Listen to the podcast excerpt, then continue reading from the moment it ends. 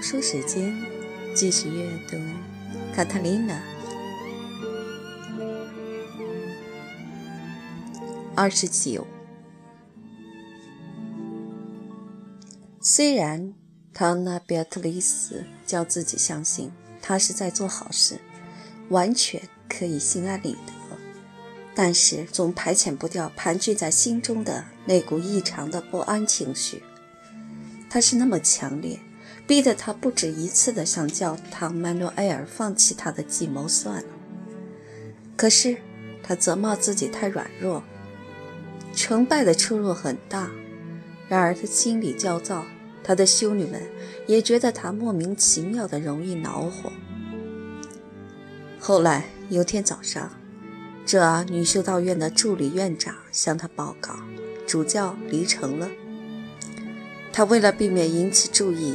天刚亮，就带着他的秘书和仆从们溜走了。一小时后，唐曼努埃尔捎信给他，一切准备就绪，计划当夜执行。事情就这样定当了。他扪心自问，觉得自己的意图是无懈可击的。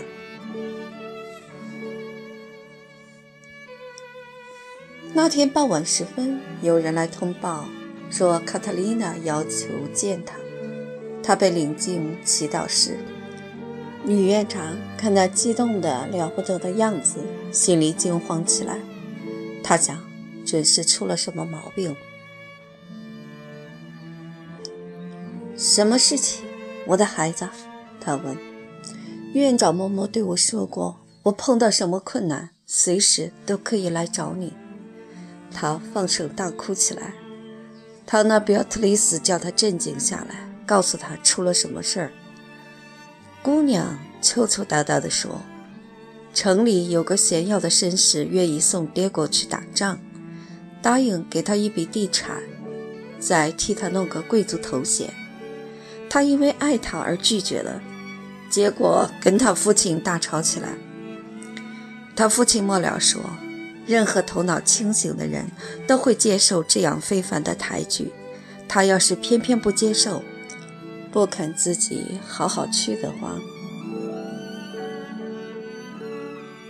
那就要用武力硬逼他去。还说要收回同意他和卡塔琳娜结婚的诺言。女院长听了这一番威胁爹国的话，皱起了眉头。说这些话的人真是蠢货。这样一来，要是爹国失踪了，那姑娘就会看出他不是自愿跑掉的。女院长原来指望他当他经不起引诱而抛弃了他，她要卡特琳娜处于这样的心理状态。她做梦也不会想到有这样的好运气。女院长说：“这样的好机会，没有一个青年肯错过的。”男人是虚荣而懦弱的，虽然他们做出来的事情无情无义，却拼命要人想他们的好。你怎么知道他不是在欺骗你？说什么用武力，目的无非是要你相信他抛弃你不是由于他自己的过错。你问我怎么知道吗？我知道，因为他爱我啊，默默。你是个圣洁的女人，你不懂爱情是什么。我要是没有我的爹过，我就只好去死。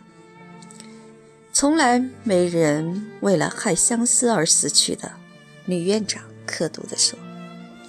卡特琳娜跪了下来，合着双手，一个劲儿地哀求：“啊，嬷嬷，院长嬷嬷，可怜可怜我们吧，救救他吧，别让他们把他带走。”我没有他活不成，哦，默默，但愿你知道，当时我成了残废，以为永远失掉了他的时候，曾经忍受过多大的悲痛，我是如何夜夜啼哭，总以为眼睛都要哭瞎了。假如让我恢复健康，不是为了做我情人的妻子的话，那圣母为什么要治好我的残疾呢？他怜悯我，难道你不愿想法救救我吗？女院长双手紧紧抓住椅子的把手，但是一言不发。整个那段时间，我始终盼着他。当时我的心都碎了。我不过是个穷苦无知的姑娘，除了我的爱情，我在这个世界上什么也没有。我全心全意地爱他。他是个无名小卒，不过是个跟其他青年一样的人。唐纳·比尔特雷斯粗声粗气地说，弄得听上去像是乌鸦叫。啊，默默，你说这句话是因为你从来没有尝到过爱情的甘苦。我巴望感觉到他用双臂搂着我，我巴望感觉到他的嘴火热地贴在我的嘴上，他的双手抚摸我赤裸的身体。我巴望他同情人对待心爱的女人那样对待我。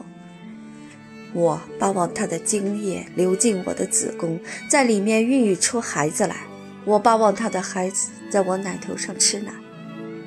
他用双手各捧住一只乳房，肉欲的火焰从他身上喷射出来，强烈的使女院长为之畏缩，真像熔炉里吐出的热气一般热。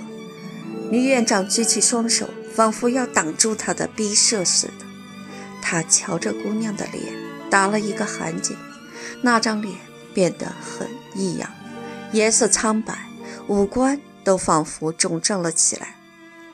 这是一个饱含情欲的面具，他渴求男性的肉欲，使他喘不过气来。他好像是着了魔，他身上显露出一种不大像是属于人的模样，甚至可以说是有些可怕，但是强烈的令人胆战心惊。这是性，纯粹的性，粗暴而无从抵御。是赤裸裸的性。突然，女院长的面容变了形，成为一副怪相，一副显示出不堪忍受的痛苦的怪相。眼泪沿着她面颊直淌下来。卡塔丽娜惊讶地叫起来：“啊，嬷嬷，我说了些什么？饶恕我，饶恕我吧！”他紧紧抱住女院长的双膝，他一向在女院长脸上只看见过娴静、庄重而尊严的表情，这时他竟有这样的感情流露，使他不胜惊讶。他给弄糊涂了，他不知该怎么办才好。他握住对方那双瘦削的手，亲吻着：“嬷嬷，你干嘛哭呀？我做了什么惹了你？”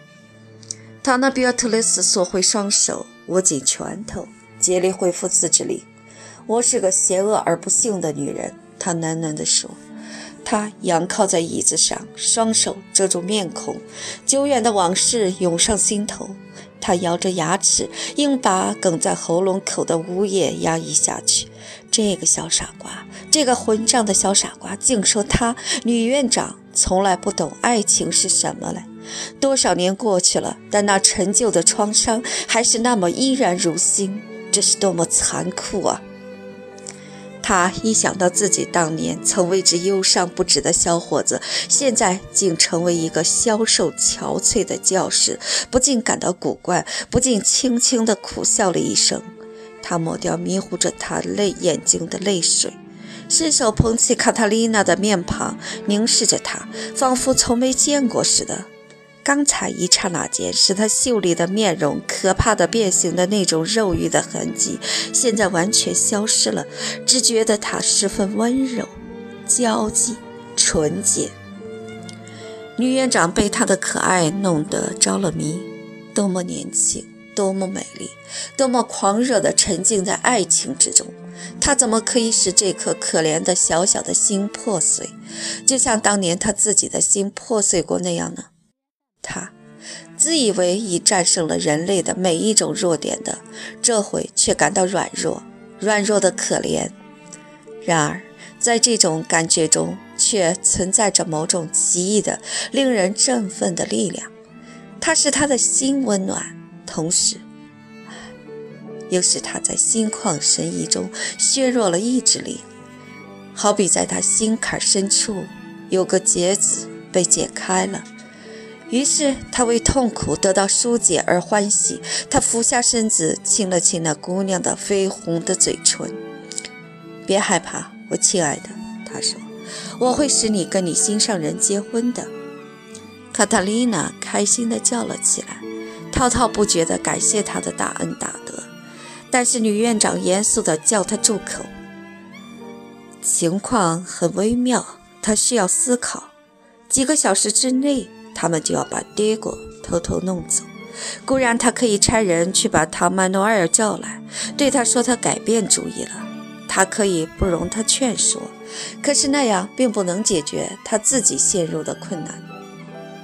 他透露消息的工作做得很好，全城居民已经普遍觉得卡特琳娜应该出家做修女。唐纳比奥特雷斯甚至人们对天主教的狂热信仰。如果卡特琳娜不是照他们的意愿行事，他们不但会大失所望，还会认为她蒙受了这样的神恩后去嫁个裁缝是不合宜的行为，甚至简直是公开冒犯圣教。凡俗的人们会发笑并讲下流的笑话，虔诚的人们则会大为激怒。卡特琳娜现在受到人人敬爱，甚至敬畏。可是这很容易变成愤怒和鄙视的。女院长了解她的同胞们的残暴本性，他们会焚烧她居住的房子，会把她当作堕落的淫妇而用石头把她砸死，会用匕首插进爹过的背脊。现在只有一个办法，而且必须立即行动。你们必须离开这个城市，你和那个小伙子。你们必须在今夜就走，去叫你舅舅多明戈来。你带他一起回到这儿来。姑娘被激起了好奇心，很想知道女院长肚子里打的是什么主意。但是女院长非常专横地叫她不要问，照办就是。过了几分钟，卡特琳娜带了她舅舅回来。女院长叫她到楼下她自己修道的密室去等着，因为。他要跟多明戈单独说话。他把他认为必须让他知道的情况一一告诉了他，关照了一些话，同时交给他一封短简，那是他已写好给那总管的。然后他叫他去找到 Diego，把决定的事情告诉他，一定要使他遵照嘱咐他的话行事。打发掉多明戈之后。他叫卡塔琳娜来，你今晚待在我这儿，我的孩子。到半夜，我会让你从城墙上的一道门出去，你在那里会见到多明戈带着一匹马，那是我叫我总管给他的，他将带你骑到一个预先安排的地方，Diego 会在那里等着，他将接替多明戈的位置，你们就一起朝南骑到塞维利亚去。我会交给你一封信，给我在那里的一些朋友，他们会给你和他找到合适的工作的。哦，默默，卡特琳娜激动地大声叫道：“你这样帮我的忙，叫我怎样报答你呢？”我会告诉你的。”女院长带着几分严峻的口气说：“你们要骑得快，一路上无论如何不能耽搁。你们要对付一些不择手段的对手，他们可能会来追你们。”贞洁是女人的至宝，在教会给你们的结合祝福之前，你必须好好守住。未婚男女同房是要给打入地狱的罪孽。破晓后，你们一看见有村镇，就找个教士，请他给你和 Diego 行神圣的结婚仪式。你看见我这儿是什么？卡塔琳娜一看是一只没有花纹的金戒指。这只戒指，我原是预备给你任神职时代的，现在做你的结婚戒指吧。他把它放在卡特琳娜手掌上，卡特琳娜的心加倍猛烈地跳起来。接着，女院长教导她结婚生活的义务和责任。她很得体地认真听着，但是却有点心不在焉，因为她心神不宁，竟盘算着结婚生活的种种乐趣。他们一起做祷告，时间一小时又一小时的缓慢的逝去，终于修道院响起了半夜十二点的钟声。时间到了，塔纳比尔特丽斯说：“他从写字台抽屉里拿出一个小口袋，这里是几枚金币。你把这小口袋放在你认为绝不会丢失的地方，可不要交给 Diego。男人不晓得金钱的价值，他们手头一有钱就要乱花干蠢事。卡塔丽娜羞怯地转过身子，掀起裙子，把小口袋塞进袜筒里，将带口的带子在大腿上绕上一圈，扎好。女院长点起一盏手提灯。叫姑娘跟着她走，他们悄悄地穿过一条条寂静的过道，走到了花园里。然后，为了怕万一有个警觉的修女看到灯火而好奇起来，他把手提灯灭了，搀着卡塔丽娜的手，带她沿着小径走去。